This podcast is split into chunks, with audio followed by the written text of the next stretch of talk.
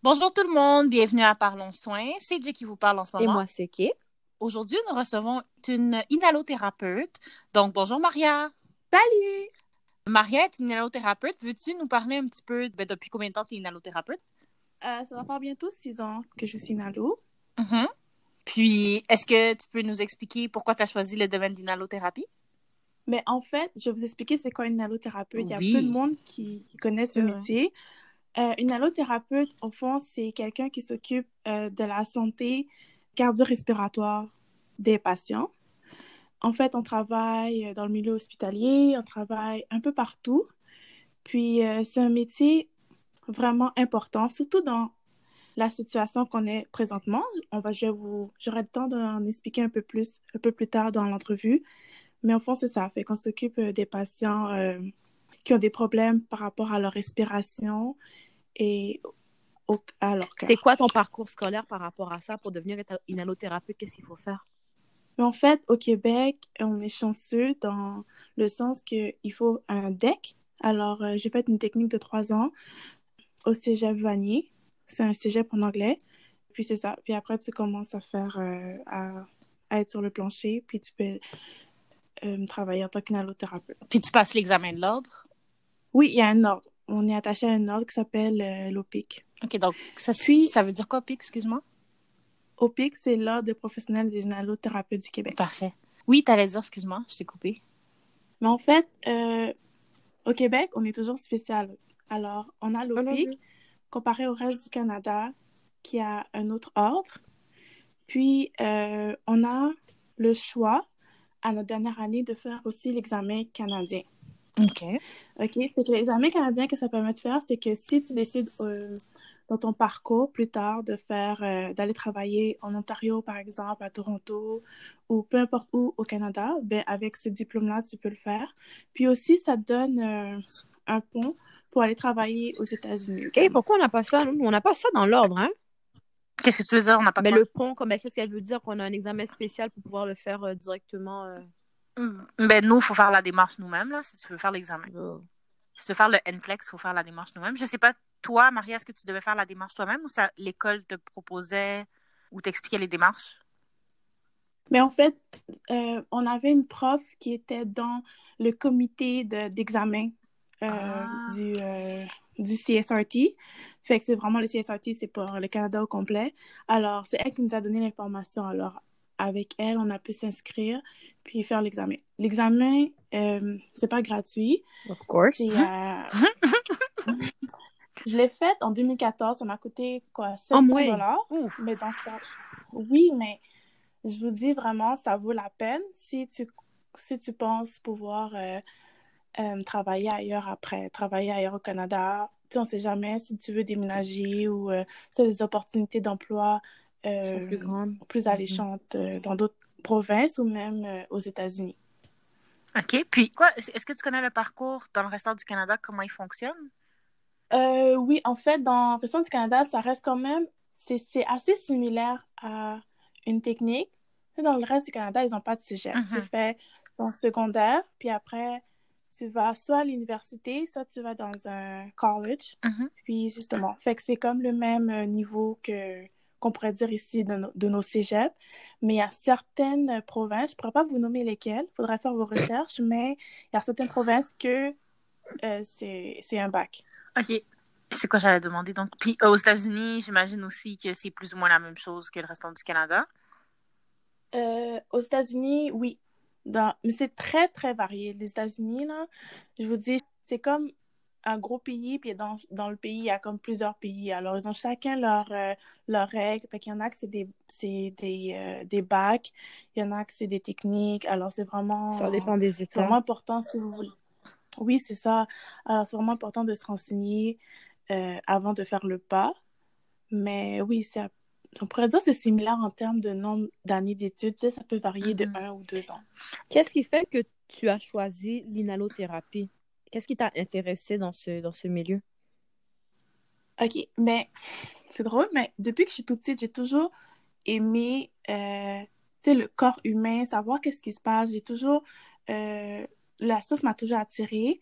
Puis justement, plus particulièrement la biologie, savoir euh, comment le cœur fonctionne, comment tous les organes fonctionnent, pourquoi on a telle maladie, pourquoi... C'est tout ça. Puis, ma première euh, source qui fait en sorte que j'ai été en allothérapie, mais je connaissais pas ce métier-là. Alors, c'est quand même un métier assez caché. J'étais euh, au cégep Vanier.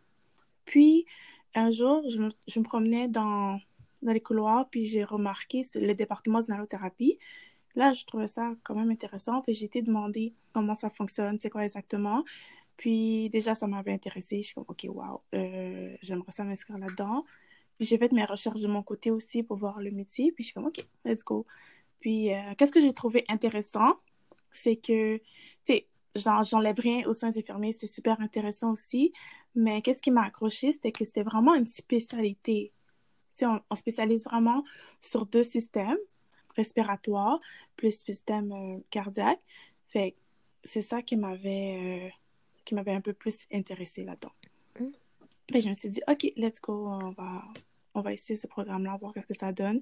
Puis j'ai aimé, j'ai aimé ça. Puis euh, aussi en inhalothérapie, qu'est-ce qu'il faut savoir, c'est que il y a plusieurs branches qu'on peut toucher.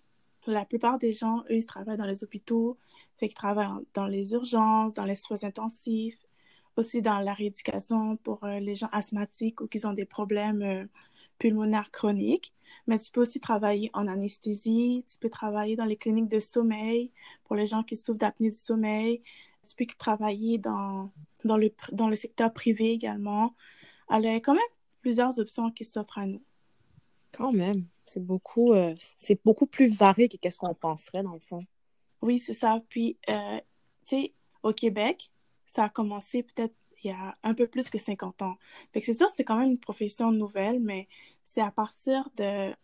C'était quelle épidémie? Je me rappelle plus l'épidémie, désolée, mais c'est là qu'ils ont vu qu'il y avait une épidémie, comme maintenant il y a une pandémie, puis là, euh, qui s'attaquait au système respiratoire, puis ils avaient vu que c'était vraiment important de d'avoir des professionnels qui s'occupaient vraiment juste de ce système-là.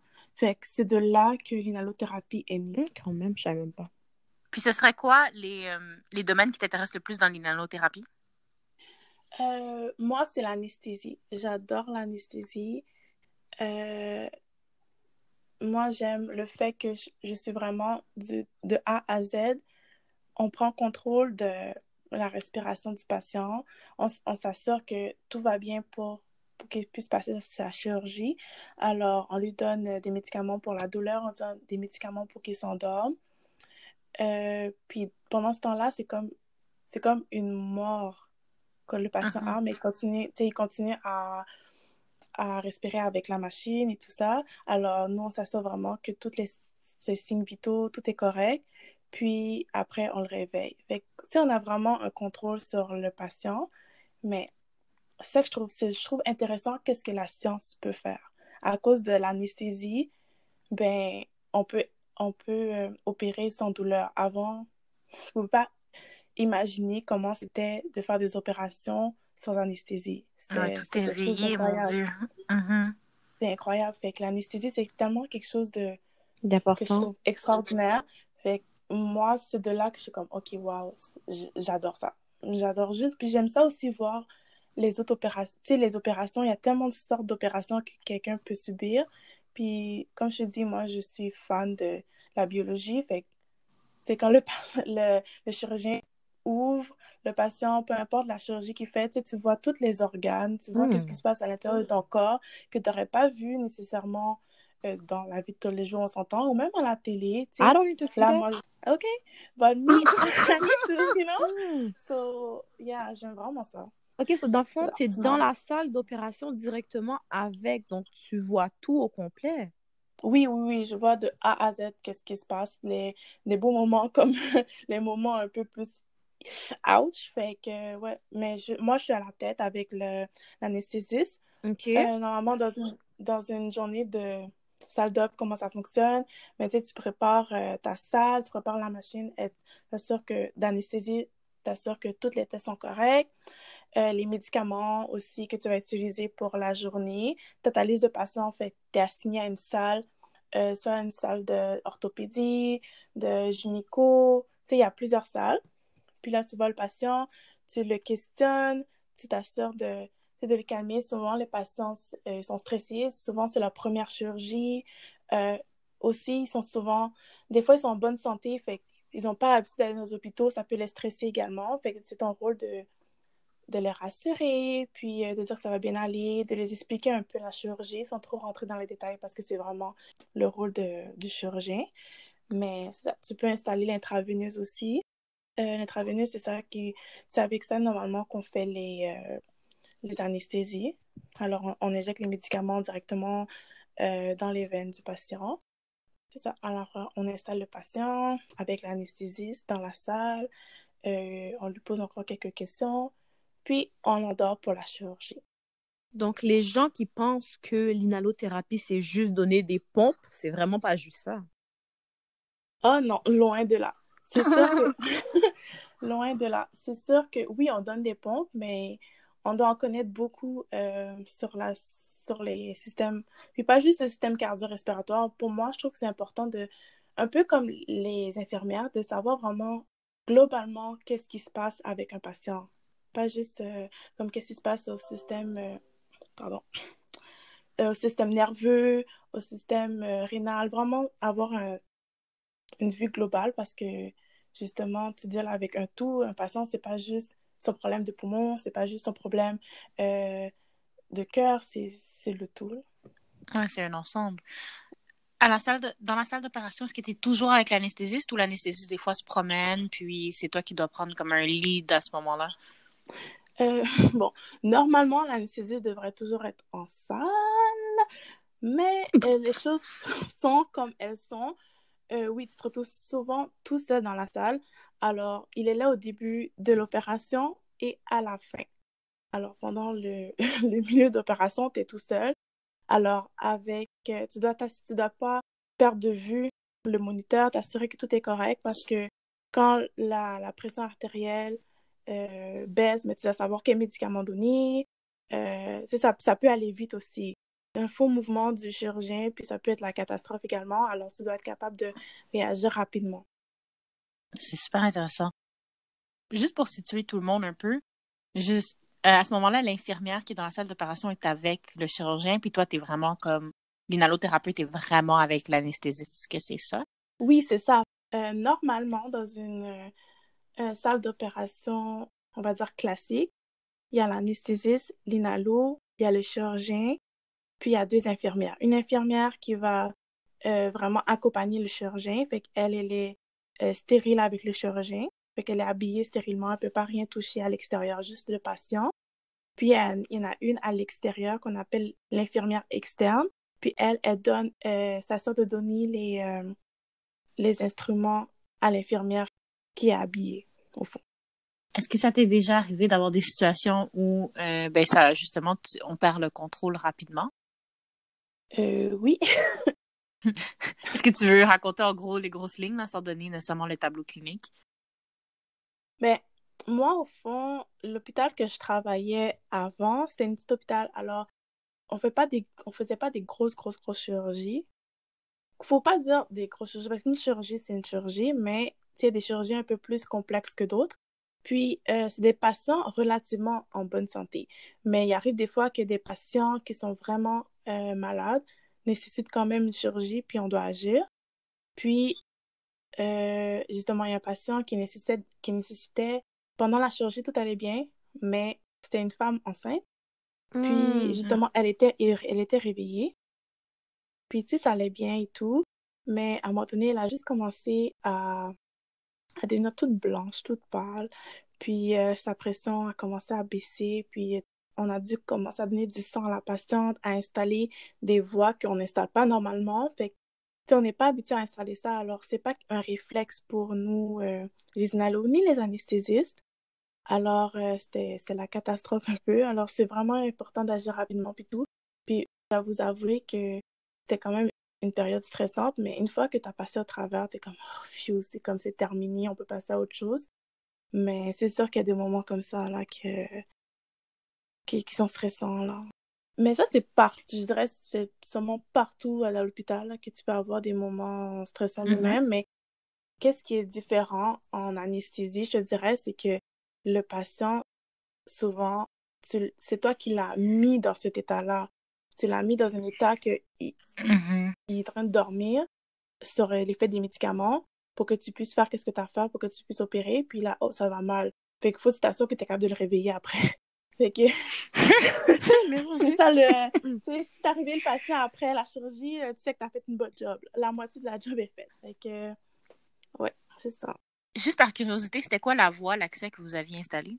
Euh, c'est souvent, c'est une, euh, une voie intraveineuse. Ah, après, une voie centrale. Ouais. Une voie centrale. Non, non, non, non, mais celle qui était moins fréquente, je pense que tu as dit, euh, vous aviez installé une voie qui, que vous installez pas d'habitude, c'est la voie centrale? Oui, c'est ça? On n'installe pas. Ah, ok, ok. C'est pas routinier dans, dans une opération, mais tout dépendant de l'opération. Mais comme je vous ai dit, euh, moi, je travaille dans une, je travaille dans un hôpital un peu plus, euh, euh, qui avait des opérations moins euh, complètes. C'est ça, plus mineur. Alors, dans, ce cas-là- dans, dans ces cas-là, souvent, on n'avait pas besoin d'installer des voies centrales, des lignes artérielles. C'était pas commun. Tandis que si tu vas dans un, autre gros centre qui font des, des chirurgies cardiaques, des chirurgies vasculaires et tout, mais là, ça, c'est de base qu'on installe ces, ces choses-là. Puis, est-ce qu'il y a d'autres chirurgies que. Ben, en fait, c'est quoi les chirurgies que tu as, que côtoyées? Bon, euh, plus des chirurgies orthopédiques, euh, des chirurgies euh, esthétiques également, parce que j'ai travaillé aussi dans une clinique privée. Euh, des chirurgies bariatriques, ça c'est quand les personnes euh, réduisent leurs estomacs pour euh, perdre du poids. J'ai travaillé aussi dans les chir- des chirurgies générales, ça c'est comme les chirurgies, tout ce qui est gastro-intestinaux, quoi d'autre? Hum, gynécologique, c'est à peu près ça. Dans le fond, si une opération dure, parce que j'ai déjà vu des opérations qui duraient des fois 7 heures, est-ce que tu restes toi aussi 7 heures dans la salle? Bon, grâce à notre... on est syndiqués, hein, des employés syndiqués. Alors, non, on a des pauses. on- Ton chiffre finit à 3h30, l'opération n'est pas terminée, ben, c'est quelqu'un d'autre qui te remplace. Alors, c'est sûr que c'est différent, mais oui, en effet, euh, le chirurgien, lui, il va rester tout le temps de l'opération. Mais toi, non. En tant qu'inalo, tu fais ton non. chiffre, puis tu prends ta pause et tu t'en vas. Exactement. Exactement. Mais ça peut arriver que tu es au bloc, puis on te met de garde aussi, fait que tu es obligé de rester. Oui, ça, c'est une autre chose, les gardes. Les gardes, euh, ça, de, de centre en centre, c'est différent, mais au fond, le principe est quand même le même, c'est que tu es chez toi, tu as un Padget ou ton téléphone cellulaire, puis tu es de garde. Tu peux être de garde pour 24 heures, tu peux être de garde pour une fin de semaine au complet. Alors, euh, s'il y a une opération d'urgence, et que là, tu as comme 30 minutes pour te rendre à l'hôpital pour commencer l'opération. Oui, Oui, oui, oui. pour oui, tout oui. installer. Alors, ça peut... Moi, dans, dans le centre que je travaillais, il n'y avait pas d'obstétrique, il n'y avait pas de... tu sais, des, euh, des accouchements et tout. Alors, c'était moins fréquent, mais quand même, je- à chaque fois que j'étais de garde, je rentrais. C'est- C'était clair. Tu sais, quand tu es de garde, tu peux pas euh, aller te promener à centre-ville. Tu sais, tu dois quand même rester dans un périmètre que... C'est ça, je voulais savoir, comme juste pour savoir, comme il fait 2 heures du matin, tu es dans ton lit, tu dors, mais si t'es de garde, on t'appelle, tu as 30 minutes pour Oui, te exactement. rendre jusqu'à l'hôpital. oui, comme un médecin, tu sais, qui est de garde, puis on l'appelle Mais parce t'es que médecin, va pas bien. même si t'es même si t'es pas médecin, si t'es de garde, ils peuvent t'appeler à n'importe quelle heure, il faut que tu as 30 minutes pour te rendre jusque là-bas. Oui. Est-ce que tu es payé plus? Est-ce que tu as une prime? Ben, bon, j'ai une prime, hello, une petite prime, là? mais non, c'est ça, on a une prime, euh, pas très alléchante, mais oui. De combien? Est-ce que c'est un pourcentage? Euh, je me rappelle plus du pourcentage, mais pour 24 heures de garde, ça équivaut à comme 3 heures de travail en prime. OK, mais tu pourrais rester, par exemple, tout comme tu peux rentrer, tout comme tu peux faire 16 heures, finalement, sur ta garde. Oui, tu peux faire. et- Puis, euh, oui, tu pourrais rentrer dans ta garde, puis là, oh, t'as une- on t'a appelé pour une chirurgie orthopédique qui est supposée durer deux heures. Euh, le patient a une sûrement. Quand tu arrives, il n'est pas prêt. T'attends. Le patient est à l'urgence. Les infirmières des gens ne sont pas préparés le patient. Alors là, tu attends un autre une Désolée. heure. on attend encore une autre une heure que le patient soit prêt. Là, on set up le patient. OK. Oh, finalement, il y a un autre truc là. Ça prend 30 minutes ou 45 minutes de plus pour faire l'opération. OK, on l'amène aux soins intensifs parce que le patient est, est- a trop de comorbi- comorbidité. Ah, le lit de, aux soins intensifs n'est pas prêt. Alors là, on attend. Fait que des fois, tu penses que tu es là pour 4 heures. Finalement, tu restes 8 heures. Puis, tu rentres, tu rentres chez toi. OK, c'est bon, tu as fini ta journée. Une heure après, tu appelles. Ah, Un un autre autre appel. cas. Euh, mm, Oh, Ouais. quand t'es de garde, on peut t'appeler plus qu'une fois dans ton 24 heures? Mais oui, ma belle, t'es de garde, t'es de garde. Fait pas parce qu'on t'a appelé, alors t'as fini, là. C'est comme, t'es de garde 24 heures, t'es de garde 24 heures. Fait que des fois, tu sais, pendant ma journée que j'étais à l'hôpital, oui, on... on avait des gars qui se rajoutaient. Fait qu'au moins, t'es déjà dans l'hôpital, t'es mieux, tu sais, tu te sens mieux. Au moins, t'es pas parti chez toi puis t'es revenu. Mais ça m'est déjà arrivé de partir chez nous puis de revenir. Ouais, c'est ça. Comment tu sentais tes gardes? Est-ce que tu trouvais ça difficile de les faire? Euh, au début, je trouvais ça vraiment... euh, c'était correct. Je me disais que... Tu sais, j'aime ça. Fait quand t'aimes quelque chose, c'est pas comme une job. Je sais pas. C'est pas... Mhm. Oh mon Dieu, c'est lourd. C'est sûr qu'il y a des journées moins de fun que d'autres. Ça, c'est pour tout le monde, je pense, même si c'est ta passion.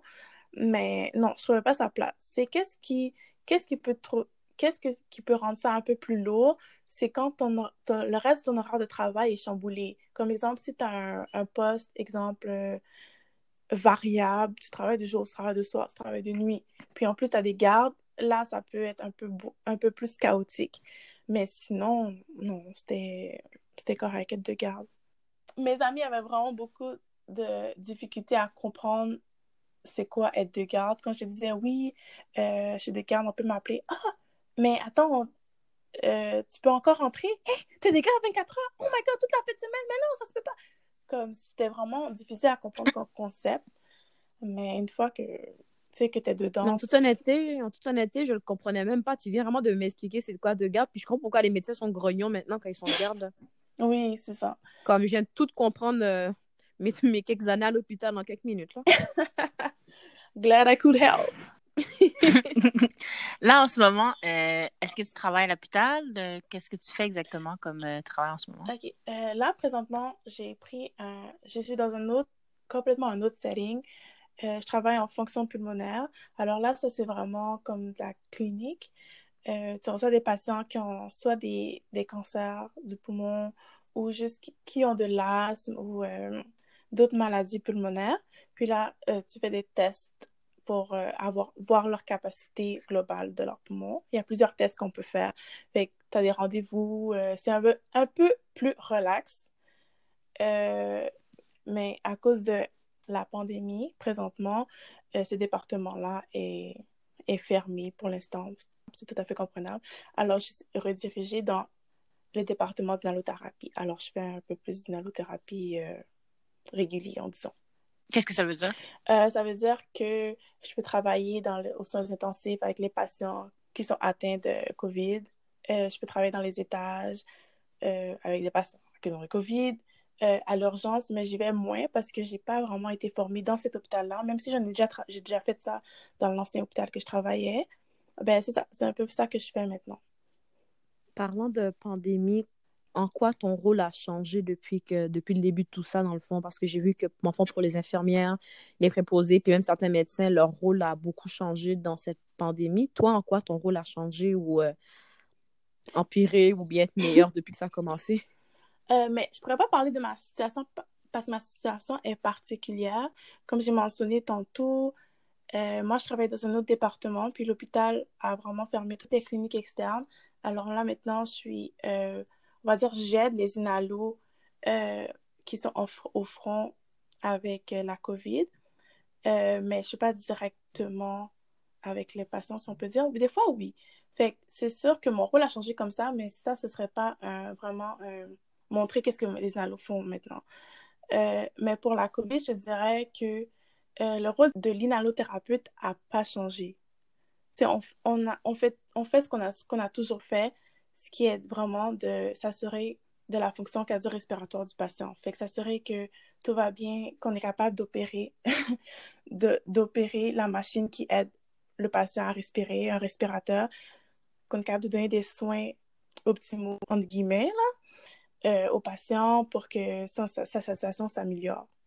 Alors, euh, je pense pas que le rôle a changé, mais c'est sûr que la situation est, est, est spéciale, est différente, fait qu'il faut s'adapter. Euh, on trouve des moyens vraiment spéciaux de pouvoir communiquer. Exemple, euh, quand tu rentres dans une chambre à pression négative, Euh, je pense que Jay avait mentionné ça dans un des épisodes. Alors, si vous voulez savoir c'est quoi, allez écouter les autres épisodes. Elle a dit, j'expliquerai pas ça encore une fois. oui, c'est ça. Alors, quand tu rentres dans cette chambre-là, on s'entend que le principe est que tout est, contaminé, tout est contaminé. Fait que tu peux rien sortir de la chambre. Alors, euh, c'est ça que peut-être qu'on peut voir qu'on on essaie de changer notre pratique pour pouvoir euh, faire attention de ne pas gaspiller, de ne pas ressortir et rentrer pour rien. Sais, vraiment être optimal dans, dans nos gestes qu'on pose aussi. Alors, je pense que c'est plus ça qui a changé. Puis aussi s'adapter à tous les équipements qu'on a portés, là. C'est, vraiment, s'il fait chaud là-dedans, dans ces chambres-là. Puis des fois, on est obligé de rester deux, trois, quatre heures. Puis, tu sais, c'est pas l'idéal, là, euh, pour n'importe qui. Euh, aussi, on a, tu on rentre avec des iPads pour que les patients puissent voir la famille, des fois. Fait que, on essaie de trouver des, des moyens pour que tout ça soit plus facile pour nous. Mais sinon, en général, euh, la pratique reste la même. Est-ce que tu as un. Est-ce qu'il y a quelqu'un qui t'inspire ou tu as un modèle dans le domaine ou plus en général? Euh, non. OK! Non, mais là, j'essaie juste d'être honnête. Non, il n'y a personne qui m'inspire. en- Oui, je suis d'accord avec toi. Non, il n'y a personne qui m'inspire vraiment, là. Euh, j'essaie d'être ma propre inspiration. Boom! OK, OK, Boom. amen to that! Non, mais tu sais, j'essaie de me pousser comme quand, euh, tu sais, en inhalothérapie, déjà au début, je connaissais même pas ce métier-là. Après, j'ai appris à connaître. Après, j'ai vu qu'il y avait des, des ouvertures que je connaissais pas. C'est fait tu sais, moi, comment je peux dire, je suis inspirée, c'est vraiment par les gens autour de moi en général. Vraiment, les gens que, comme, qui ont un parcours atypique, qui réussissent à, oh, tu peux faire ça en inhalo, oh, tu peux faire ça, même aux soins, oh, tu peux, tu peux être euh, infirmière, puis comme euh, vous avez invité euh, qui est infirmière esthétique, puis tu sais, juste en son parcours, c'est vraiment, c'est des choses comme ça qui sont inspirantes. Fait que je pourrais pas dire que j'ai quelqu'un qui m'inspire, mais c'est vraiment les histoires autour de moi ou comme, euh, ouais, c'est ça qui pourrait, que je pourrais dire que, qui me motive. Juste parce que, je m'excuse, on n'en a pas parlé, puis on a parlé de respirateur et tout, puis il y a quelque chose que j'aimerais démystifier. Un, un ou une inha- inhalothérapeute peut-il ou peut-elle intuber? Oui. Alors, si vous allez sur le site Internet, il y a des actes qui sont délégués euh, uniquement aux inhalothérapeutes, puis des actes qui sont partagés avec les inhalothérapeutes et les infirmières. Ceux qui sont délégués, ça veut dire que c'est seulement nous qui peut le faire. Euh, puis il y en a certains que ça, ça, il faut une prescription du médecin pour pouvoir le faire. Fait que, euh, intuber, oui, il faut une prescription, mais ça peut être, exemple, tu peux être dans la salle d'opération, puis là, le médecin te dit, oh, est-ce que tu peux intuber le patient? Ça, ça c'est un ordre. C'est pas obligé d'être écrit, ça peut être verbal. Alors là, oui, tu peux intuber le patient. Est-ce que tu as trouvé ça difficile, euh, intuber au départ? Est-ce que tu trouves que c'est quelque chose qui est un peu... euh, Euh, ben, je- ça fait tellement longtemps que j'ai que j'ai que j'ai appris à intuber. Je veux dire, je faisais déjà ça à l'école avec les mannequins. C'est sûr que c'est différent sur un mannequin que sur une vraie bouche, là. Il y a True. tellement de morphologies différentes. Fait que oui, il y a des situations un peu plus difficiles que d'autres. Mais une fois que tu gardes en tête la même séquence puis la technique que tu as appris, ben, ça devient un peu plus facile. Puis c'est vraiment la pratique, comme n'importe quoi dans la vie. Plus que tu intubes, plus que c'est facile. Moi, quand j'étais en stage, j'intube, puis je faisais un stage d'anesthésie de 10 semaines, ben, j'intubais, Oh, 10 oui, semaines! j'intubais à chaque jour. Wow! J'intubais peut-être deux, Oh oui. my Fait que, God! tu sais, j'aimais ça. Je, oh, oh Je my capote. God, j'intube un patient. Comme, c'est trop cool. C'est Oh my cool! God! Je capote, moi aussi je capoterais. Oh my Pauvre God! patient, mais OK. Mais là, le patient... Oui, pour faire ça, mais je parle de la technique Mais en elle-même. OK, ben, on patient. n'arrête pas de dire intuber depuis tantôt, mais c'est quoi intuber? Hein? Juste au cas où quelqu'un sait pas c'est quoi. Puis... Comme, comme dans le mot le dit, il y a un tube. Alors, tu mets un tube dans la gorge de la personne. Alors, si vous voulez pas qu'on vous mette un tube dans la gorge tout le monde, euh, restez chez vous. Restez chez vous. non, mais sérieusement, Parce que grosso modo, intuber, intuber quelqu'un, c'est pour l'aider à mieux respirer parce qu'il y a quelque chose qui se passe à oui, l'intérieur. exactement. C'est vrai qu'il y a, il y a- un- une maladie ou juste un état que, que tu as qui, qui fait en sorte que tu peux plus respirer par toi-même. euh, tes, tes voies respiratoires sont, sont en danger. Alors, dans ce cas-là, qu'est-ce qu'on va faire? C'est que on va donner des médicaments pour t'endormir le temps de pouvoir passer un tube dans ta bouche. Et ensuite de ça, on va, mettre, on va te mettre sur un respirateur. Euh, parce que l'intubation en tant que telle, c'est un acte très, très douloureux. C'est impossible de faire Mm. ça quand un patient est éveillé. Quoique, il y a une technique qu'on peut faire avec un patient éveillé, mais ça, je vais vous expliquer tantôt. Fait que là, on va, on va te mettre un tube, puis on va te rattacher à un respirateur. Le respirateur, c'est une machine vraiment conçue pour te donner des respirations à ta place, parce que toi, tu n'es pas capable de le faire. OK, puis on est supposé intuber un patient conscient comment? Ok.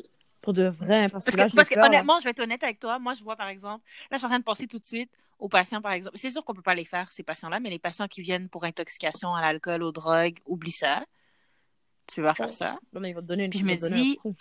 Puis je me dis, je pense aussi aux patients qui souffrent de maladies euh, pulmonaires chroniques, qui sont super anxieux. Je me dis, comment on fait pour les Mais étudier? les gens qui sont drogués, quand ils, font, quand ils sont en train, de faire une overdose, parce que moi, c'est ça parce que je travaille, il y a quelqu'un qui a fait une overdose dans le CLSC, puis les pompiers sont venus, puis ils l'ont intubé sur place. Oui, oui, je sais, mais comment tu Ah, fais mais- conscient? Oh, Quand je parlais des intubations Ah, conscientes, c'est vraiment les patients qui sont, euh, sont gradés comme difficiles à intuber. C'est comme souvent, c'est les patients qui ont une morphologie euh, vraiment différente qui fait en sorte que quand tu passes ton laryngoscope, le, le laryngoscope, c'est la- c'est l'instrument qui aide à voir tout ce qui se passe dans la bouche pour pouvoir mettre le tube à la bonne place. oui, Une caméra, dans comme, le ben, fond. Non, c'est- pas une caméra, il y a une lumière là. Là, tu permets, tu vois rien. Fait que quand tu vois rien, quand tu fais la, la laryngoscopie, t'es comme, oh, ok, ça, je sais que ça va être difficile. Ou sinon, tu vois déjà la morphologie du patient, t'es comme, oh non, non, non, ça va être impossible de d'intuber. Tu vas même pas savoir comment mettre le tube, tu, tu vas pas être capable. Fait qu'est-ce qu'on fait? Souvent, c'est des, souvent, c'est des patients obèses aussi. Qu'est-ce qu'on fait? C'est qu'on va lui donner plein de lidocaïne. OK? Fait que là, ça, ça va- c'est comme un, un anesthésiant local. Fait que ça va vraiment venir geler euh, la gorge ou ce qu'on a besoin. Puis avec un- une petite caméra, on va insérer le tube. Fait que le patient va être réveillé. Mais c'est très inconfortable. Mais euh, on donnera pas euh, justement un, quand même un bloqueur des, des, des muscles, genre, ou comme. Pas qu'ils vomissent? Euh, Parce que, parce que je me dis, je peux pas croire qu'on donnera pas quelque chose pour empêcher les, les oui, j'ai mouvements vraiment, involontaires ou quoi que ce soit. basic, basic, mais oui, on donne un, un bloqueur, mais on donne ça en très petite dose. Parce que c'est Oui, c'est j'imagine, quand là, même- quand même, là. pas assez éthique de donner un bloqueur tandis que le patient est réveillé. Puis il est éveillé, oui. J'imagine que c'est paralysé. Pour l'avoir, pour l'avoir déjà Oh, non, vu, c'est pas non. drôle. C'est vraiment ouais. pas drôle. Ouais, Ils capotent, ouais, là, les patients. Alors, oui, c'est ça. On donne un- une peur, petite hein. dose. Il y a aussi d'autres médicaments qu'on peut donner pour relaxer le patient, mais c'est vraiment des doses pas assez fortes pour pouvoir endormir le patient parce qu'on veut pas qu'il s'endorme. c'est ça le but. On veut, on veut pouvoir euh, être sûr de protéger ses voies respiratoires avant qu'il s'endorme. Bon, ben, note à tout le monde, restez chez vous, sinon on vous intube si vous avez le COVID. That's it. Je pense, à- je pense juste que cette partie-là va faire peur assez Oh, aux mais gens mon, mon but, qu'ils c'est pas, disent, je vais rester chez nous. c'est pas de leur faire peur, mais oui, c'est une possibilité. Ah non, si ça fonctionne, ça fonctionne. Oh là là. Puis c'est quoi, ce serait quoi les, les, les opportunités, euh, outre que de travailler en clinique ou à l'hôpital pour les inhalothérapeutes? Euh, présentement, laisse-moi réfléchir. Mais tu peux faire de l'enseignement. Alors, tu peux faire de l'enseignement dans un collège qui, qui donne le cours d'inhalothérapie. Euh, tu peux vendre des appareils aussi pour euh, des appareils de sommeil, des CPAP. Tu peux travailler aussi, qu'est-ce qui est très intéressant, c'est, oui, tu es affilié à, non, t'es pas affilié à un hôpital, es dans le privé aussi, mais tu fais des vols. Fait qu'au fond, euh, tu travailles des compagnies aériennes que, qui vont faire des transferts de patients, mais par voie aérienne. Exemple, un hôpital dans une région éloignée un patient qui nécessite des soins quand même assez complexes que euh, l'hôpital ne peut pas euh, donner. Donc là, ils vont l'envoyer dans un gros centre à Montréal, exemple. Alors là, toi, tu es dans, t'es dans l'équipe qui va voler avec euh, le médecin, avec euh, l'infirmière, puis le patient pour pouvoir l'amener dans l'hôpital qui va pouvoir donner les soins qu'ils ont besoin. Fait que tu peux faire ça aussi. Ça, comme je t'ai dit, clinique privée, ben là, tu peux faire de l'anesthésie, euh, de la chirurgie esthétique. Il y a des cliniques privées aussi pour les études du sommeil. Il y a des cliniques publiques aussi pour ça. Les hôpitaux, j'en ai déjà mentionné un peu qu'est-ce qu'on peut faire dans les hôpitaux. C'est là que la plupart des inhalos travaillent. Tu peux travailler aussi à, domicile avec les patients qui sont euh, ventilodépendants. Ça, ça veut dire comme tu as une maladie qui fait en sorte que tu as besoin d'un respirateur pour euh, soit toute la vie, malheureusement, ou un certain nombre de temps, peut-être un an ou deux ans, sur les, bébés qui sont prématurés puis qui ont eu des problèmes euh, à la naissance, puis qui ont développé des maladies respiratoires, puis là, ils sont, obligés de rester sur un respirateur pendant deux, trois ans. Puis là, il y a des inalos. Ouais, oh. c'est plate, ça. Des inalos qui vont voir euh, ces patients-là, puis que, qui aident les familles euh, à savoir comment le respirateur fonctionne, comment s'assurer que tout va bien avec l'enfant par rapport à la respiration et tout. En gros, c'est ça. Je sais pas si j'ai oublié quelque chose.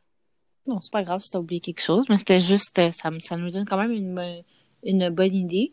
Euh, là, moi, je veux savoir, est-ce que il y a quelque chose qui existe au niveau de l'université en inhalothérapie? oui, les inhalothérapeutes se battent pendant des années pour avoir un bac. Puis moi, je pense que c'est vraiment pertinent d'avoir un bac en inhalothérapie parce que euh, il y a des spécialités en tout. Tu peux tellement te spécialiser euh, dans tous les systèmes. Fait que je vois pas pourquoi on ne pourrait pas se spécialiser encore plus en, en, en soins cardio-respiratoires. Alors, présentement, il y a un certificat qu'on peut faire à distance à l'UQAT. C'est l'Université du Québec en Abitibi-Témiscamingue. Alors, c'est un certificat de 30 crédits sur euh, l'inhalothérapie et l'anesthésie. Mais sinon, il n'y a, pas, a pas plus loin que ça. Pour l'instant, au Québec. Ça, c'est pour le Québec. Mais ailleurs, euh, c'est sûr qu'il y a plus d'opportunités. Euh, tu peux devenir euh, assistant anesthésique aussi. dans les autres provinces, l'inhalothérapie, ça s'enseigne tout seul. Ça s'enseigne pas avec l'anesthésie. C'est ça qu'au Québec, on est quand même chanceux d'apprendre et de toucher à l'anesthésie en inhalothérapie. Mais dans les autres provinces, c'est vraiment séparé. Alors, si tu veux travailler en anesthésie, mais il faut que tu fasses un autre cours avec ça, ben, il y a vraiment beaucoup plus d'opportunités qui s'ouvrent à toi. Si tu aimes vraiment juste l'anesthésie. Puis aux États-Unis, ben, tout est séparé. Quand tu es une allothérapeute, tu travailles en allothérapie seulement. Sinon, tu es euh, anesthésiste, assistant, juste vraiment, tu fais le bac en anesthésie. Sinon, tu fais euh, les fonctions pulmonaires, comme je vous disais que je travaille présentement pour les tests, c'est un, un, autre, un autre domaine séparé. Fait que tout est vraiment séparé. OK, mais c'est approfondi quand même si tu fais ça pendant deux, trois ans juste sur ça. Mais au Québec, on a le diplôme qui est tout, tout relié. Fait tu peux faire tout. Tout ce qui a rapport avec le système cardio-respiratoire. Tandis que dans les autres provinces, ils ont vraiment séparé ça. Euh, principalement aux États-Unis. Selon toi, quelles sont les difficultés du métier? En général, on parle pas en situation COVID. Euh, en général, je dirais que c'est la reconnaissance. Parce mm, que déjà, euh, l'inhalothérapie est souvent, c'est souvent comme un métier dans l'ombre. Même malgré qu'on est vraiment devant, on est vraiment à la fond du patient, on est là. Si tu as besoin d'inhalothérapeute, puis l'inhalothérapeute n'est pas là, crois-moi, tu vas le rappeler, tu vas le rappeler jusqu'à ce qu'il réponde parce que tu as vraiment besoin d'inhalothérapeute quand le patient va mal. Oui, on est, on est essentiel, indispensable, je dirais même, mais encore une fois, on n'est on n'est pas assez valorisé. Puis moi, je pense que c'est le fait qu'on ait un métier quand même assez, euh, c'est quand même assez nouveau, c'est récent, fait les gens peut-être sont pas habitués déjà. À chaque fois que je dis aux gens, oh, moi, je suis une allothérapeute, oh, ils demandent toujours c'est quoi. C'est pas quelque chose que tu entends souvent. Alors, je pense que qu'est-ce qui pourrait changer ça, c'est vraiment l'éducation, puis éduquer les gens, c'est quoi une allothérapeute. Puis je pense que dans ces situations aussi mauvaise qu'elle soit, c'est peut-être une bonne opportunité aussi de faire valoir c'est quoi une allothérapeute. Moi, c'est ça fait que je pense que le fait qu'on n'est pas assez reconnu, puis la valorisation du métier euh, amène tous les autres problèmes qu'une allothérapeute peut avoir. Le manque de, de personnel, euh, justement, le fait que des fois, nos idées, tout dépendant de quel secteur que tu travailles, moi, je trouve que c'est anglophone, c'est un peu plus ouvert. désolée, euh, à l'analothérapeute, mais c'est ça. Tu sais, nous, on est spécialisés là-dedans. Fait que des fois, quand on amène nos idées, puis on amène nos, euh, nos suggestions, des fois, c'est peut-être pas pris au sérieux ou mais il faudrait peut-être attendre deux minutes pour regarder. Oh, mais c'est une inhalothérapeute, elle sait qu'est-ce qu'elle parle, elle a travaillé, elle a utilisé trois ans là-dedans, là. Tu sais, comme, peut-être que je devrais prendre sa, son opinion euh, au sérieux. Allô? fait c'est plus ça, je te dirais. Sinon, euh, c'est sûr que c'est un métier que ça bouge beaucoup. Euh, mais il y en a pour, pour tous les goûts. Si t'es quelqu'un qui aime pas trop les nouveaux défis, puis t'aimes ça avoir ta routine, mais il y a un secteur pour toi dans l'inhalothérapie, là. C'est vraiment varié. Ouais, c'est sûr. Moi, j'aimerais vraiment faire un shout-out à tous les inalos parce que. Surtout pendant la pandémie. Euh, je parle même pas juste en ben, pandémie, j'ai toujours trouvé. Ben, je, dis, ben, je, dis, je pense qu'avec la pandémie, tu sais, Maria disait que il y a une manque de il y a un manque de reconnaissance et tout et tout mais je pense qu'avec cette pandémie là ça veut veut pas c'est une maladie qui attaque les, le système respiratoire. Donc c'est sûr que c'est beaucoup sur eux qu'on va se reposer. Donc j'espère vraiment que si on n'arrête pas de dire merci les infirmières merci les médecins merci les inalos aussi là c'est eux qui ont les gens qui poussent dans leur face directement là. Oui. Mais mais tu sais que Juste une petite anecdote au travail. On est rendu que, justement, étant donné pour éviter que tout le monde soit en contact constant puis que l'inalo, justement, fasse ses tournées deux, trois fois dans la même chambre, ben, on est rendu comme, OK, qu'est-ce que tu as besoin? Est-ce que tu peux donner mes pompes? Je suis comme, ben oui, je vais donner tes pompes parce que, regarde, on peut pas demander, je suis déjà dans la chambre, je vais pas demander à l'inalo rapide de rentrer puis de donner ses pompes. Là, c'est vraiment un travail d'équipe en ce moment. Fait c'est pour ça que comme je veux pas juste insister sur en ce moment, je veux surtout insister en général. Je trouve tellement que les inhalothérapeutes font beaucoup puis qu'on n'en parle pas beaucoup. Euh, ils ont vraiment une grosse charge de, de travail. Ils ont beaucoup de patience. Je trouve qu'ils marchent énormément et courent beaucoup. c'est, je pense que c'est quelque chose à vraiment souligner là, euh, juste en général, puis que justement on devrait comme se supporter puis faire oh, plus de travail d'équipe comme on fait en ce moment. Ben moi j'étais au CHUM puis mes inalos je les adorais là. C'est tu tu si on signale un, puis il y en a un qui venait dans les deux, trois minutes, puis il y en a qui venaient, rapidement, là, puis ils sont comme, qu'est-ce qui se passe? Puis des fois, quand il n'y avait rien, c'était comme, non, non, t'inquiète pas, t'as bien fait de m'appeler. Je trouve qu'ils sont quand même rassurants. La plupart sont super rassurants, surtout avec les patients, ils désaturent, puis qui sont plus capables de respirer. Ils sont géniaux. Moi, je l'ai. J'en avais un en chum, là, il s'appelait Fred. Sauf si Fred, tu oh. entends, je t'aime encore. fait que, puis, puis, je sais que, puis c'est vraiment dommage parce que je sais que je me rappelle quand je travaillais en chirurgie, mais vraiment au début, début de ma carrière. Là. ne Je parle pas quand je travaillais en chirurgie dans le milieu anglophone. Non, mais parce que dans le milieu anglophone, c'était une autre histoire parce que ben, où je travaillais, les inalos, il y en avait pas beaucoup dans l'hôpital, peu importe. Mais, fait qu'ils venaient pas en chirurgie thoracique. Euh, en tout cas, ils venaient très, très rarement. Mais quand je travaillais en chirurgie au début, début de ma carrière, on dirait que les gens étaient tout le temps après les inalos. En tout cas, il y avait une mauvaise relation, je trouvais, infirmière-inalo, puis je trouvais ça tellement dommage. Puis c'est vraiment en rentrant aux soins critiques, j'étais comme wow, ok, c'est fou comment on peut avoir une, collaboration énorme là, puis comme on a, on dépend l'un de l'autre, puis que d'avoir une mauvaise relation, ça peut vraiment affecter les soins du patient. non, je vous apprécie vraiment beaucoup. oh mon dieu, bon. Qu'est-ce que tu pourrais dire euh, au futur Inalo? Un petit conseil, euh, ben, n'importe quoi. Toi qui écoutes le podcast. Respirer. Mais c'est bon ça. Elle a dit respirer. Oh, je voulais faire un jeu de mots pourri, désolée. Prenez une bonne inspiration. Et expirez. Technique de. Non, mais, non, mais je sais pas. Jeu de mots pourri. Je suis désolée, désolée. Vas-y. Euh, si ça t'intéresse, si c'est un domaine qui t'intéresse, je te dis, vas-y. C'est vraiment intéressant, c'est spécialisé. T'as ta place, puis c'est sûr que dans tous les métiers, il faut que tu fasses ta place mais il y a une place encore pour l'inhalothérapie au Québec, puis ça va juste augmenter. La profession n'est pas prête de partir, loin de là. Non, non, non. Fait que moi, je te dirais, euh, je sais que les stages, c'est pas facile, mais tu sais, je dirais que même si c'est difficile, euh, peut-être les cours ou quoi que ce soit, ça vaut la peine à, la fin de la journée. Ça vaut la peine, c'est un beau métier. Il y a, il y a beaucoup d'opportunités qui peut que tu peux avoir, là. Fait que c'est vraiment à toi de, des fois, d'ouvrir tes propres portes aussi, là. Puis de faire ta place. Ouais, vas-y, let's go, t'es capable. Il y a une chose, justement, que je trouve qui est dommage, là, c'est que je réalise qu'il y a tellement pas beaucoup d'écoles qui donnent la technique d'analothérapie.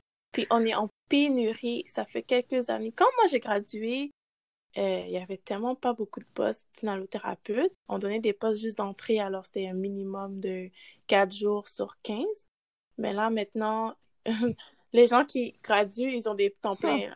Tellement que, oui, oui, oui, ils ont des temps pleins assurés. Ils choisissent même où qu'ils veulent travailler tellement que tous les, euh, les hôpitaux, aussi petites que grandes, les veulent. Fait qu'il y a vraiment une pénurie d'inhalothérapeutes. Alors, moi, je te conseille, sais, si quelqu'un qui, qui aime vraiment ça d'y aller, c'est sûr que les conditions de travail dans la santé, ça pourrait vraiment être mieux. Fait que c'est un choix aussi. Euh, c'est ça qu'on voit la différence une vocation puis vraiment euh, une job comme les autres là. Si tu fais juste ça pour de l'argent, ben trouve quelque chose d'autre là. Tu vas frapper un mur. Ben, tu vas frapper un n'importe mur. quel métier. là, Ben, il y a des métiers que tu rentres pour l'argent à faire plus d'argent, mettons. Non, c'est sûr, mais pour dire si c'est si c'est ce qui te motive, tu vas lâcher vite. Là. Je veux pas, il y a plein de monde. Mais pas tous les domaines, mais la santé pour la est tellement santé, surtout, rough, là. mentale, Comme il y en physiquement, a qui disent- Il y en émotionnellement. a qui disent, oh, je veux être médecin pour faire 100 000 par année, mais je vais être infirmière pour faire, je sais pas combien. Après Non, quelques c'est mois, ça. tu Puis bon, pour être infirmière, pas la quand peine, tu hein. commences à faire C'est- 100 000 c'est- par année, euh, tu dois... ouais, c'est pas, c'est pas du jour au lendemain là, que tu vas faire 100 000 par année. Puis c'est... Tu sais, tu travailles à l'heure, là, on s'entend, là. Tu vois, tu faire Mm. 100 000, mais à quel prix? Tu sais, c'est... C'est. Santé mentale. Alors, c'est vraiment un pensez-y bien. Mais quand même, si Faut c'est faire quelque chose qui vous intéresse, let's go. Ok, c'est cool. Ben, merci Maria pour ton temps. Ça m'a fait Et plaisir. pour Merci ta belle invité. entrevue. C'est vraiment euh, une opportunité que je vois pour pouvoir vraiment euh, montrer c'est quoi une allothérapie pour ceux qui savent pas, puis euh, parler de ce beau métier. Voilà, si- S'il y a une augmentation des inhalothérapeutes, Oui, euh, ça. on- Alors, je peux où envoyer vous ton numéro. Oh. Ben oui, on va dire alors c'est à cause de Maria que vous avez plein de, Exactement. Fait que moi, de je prends les candidatures. On va lui un petit, un Ok. petit bling bling. On va, on va prendre une... C'est ça. Exactly. Les e-transfer, les PayPal. Merci à vous. Ben, merci beaucoup, Donc, Maria. merci beaucoup. Et nous, on se revoit la semaine prochaine. Bye.